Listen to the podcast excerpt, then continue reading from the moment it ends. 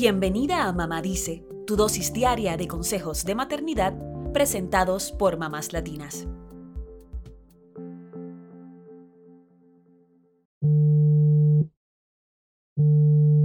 Hello.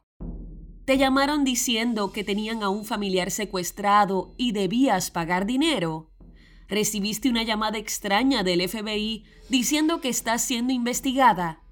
Te pidieron información personal por teléfono o por email por una investigación del Seguro Social o del Servicio de Impuestos Internos.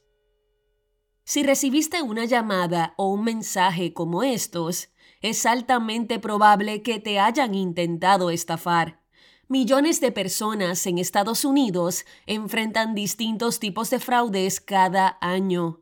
La Comisión Federal de Comercio recibió solo en el 2021 reportes de fraude de más de 2.8 millones de consumidores, que perdieron más de 5.800 millones de dólares en diversas estafas.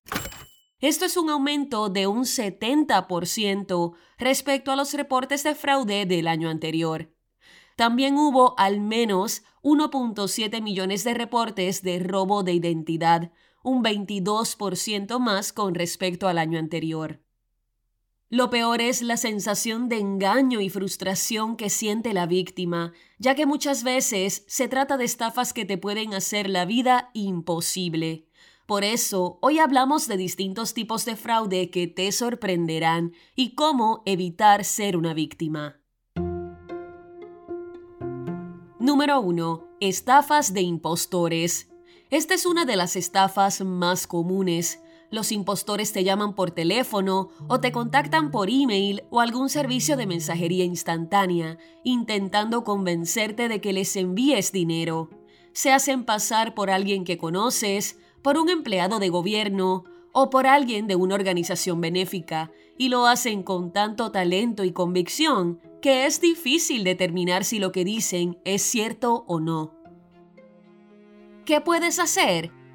Para evitar caer en estas estafas, debes saber que las oficinas de gobierno y del Seguro Social no te llamarán para pedirte información privada y mucho menos para que les envíes dinero. Nunca envíes dinero a una cuenta o a una persona de la cual no has confirmado su identidad, sobre todo si esa persona es la que te contacta a ti. Si es por teléfono, Cuelga inmediatamente y reporta el número ante la Comisión Federal de Comercio. Si es por mensajes, no contestes ni presiones ningún enlace y bloquea el contacto o repórtalo en caso de haber sido por una red social. Número 2. Recibir una llamada falsa del FBI la Oficina Federal de Investigaciones ha visto un aumento de llamadas telefónicas de personas haciéndose pasar por agentes del FBI.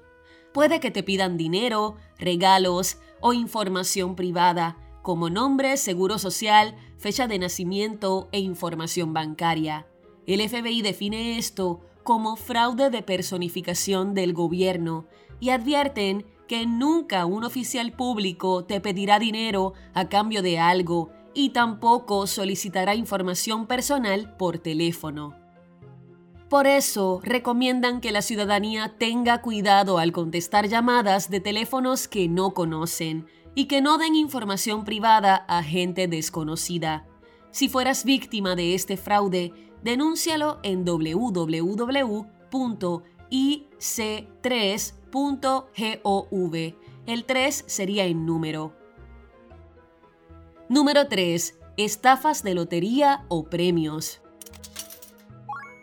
Si te llaman o te envían un mensaje felicitándote porque ganaste un premio, pero nunca participaste de nada, ojo, lo más probable se trate de una estafa. Puede que te pidan dinero para cambiar el premio o información privada.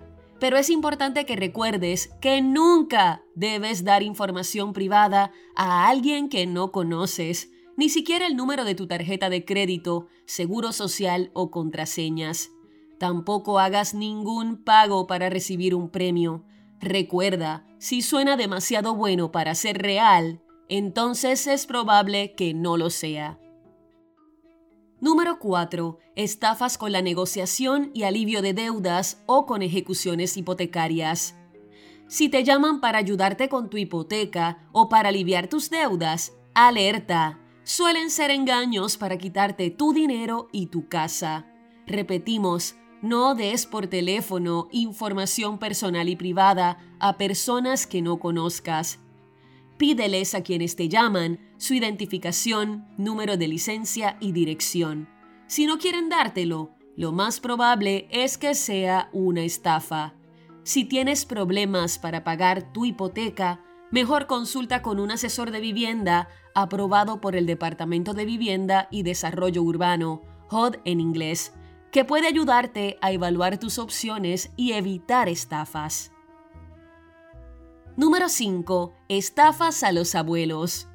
A veces hay personas que llaman haciéndose pasar por nietos o familiares cercanos, pidiendo dinero por transferencia bancaria o electrónica. Repetimos, no envíes dinero a personas que no conoces, sobre todo si ellos te contactaron a ti. Orienta a tus familiares ancianos sobre este tipo de estafas para que estén alertas. Si caíste en una estafa, hay varias recomendaciones de la Comisión Federal de Comercio. Si enviaste dinero desde una cuenta bancaria o con una tarjeta de débito o crédito, llama a tu banco y pide que detengan la transferencia. Si fue por una aplicación o agencia de transferencias de dinero, comunícate, reporta la transacción y pide que reviertan el pago. Si le diste información personal, visita www.robodeidentidad.gov para consultar los pasos a seguir y cambia las contraseñas de las cuentas que se vieron expuestas. Y sobre todo, reporta la estafa en www.reportefraude.ftc.gov. Quizá no puedas recuperar tu dinero, pero puedes tomar acción para evitar que el fraude llegue a niveles mayores. Siempre que recibas un mensaje o una llamada sospechosa, pon en duda la intención de la persona y mejor cuelga el teléfono o borra el mensaje antes de tomar acciones como apretar un enlace que podrían afectarte a ti, a tu familia e incluso a tu compañía.